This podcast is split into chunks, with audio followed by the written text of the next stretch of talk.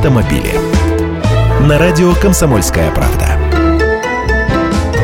Здравствуйте. Похоже, уже с 1 января 2015 года автомобилисты смогут легально покупать красивые автономера. Соответствующий проект постановления правительства, которое вносит изменения в закон о государственной регистрации автомототранспортных средств и других видов самоходной техники на территории Российской Федерации, уже размещен на государственном портале открытых данных.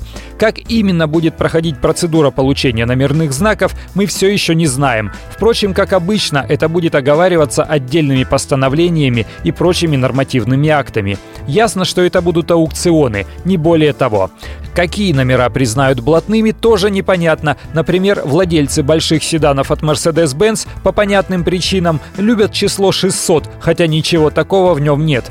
Владельцы Porsche Carrera хотят номер 911. Это индекс той модели, они готовы за него доплачивать. А покупателю Lada Гранты этот набор цифр не интересен. Владелец малолитражки Peugeot 208 захочет знак с числом 208. Это блатной номер или нет?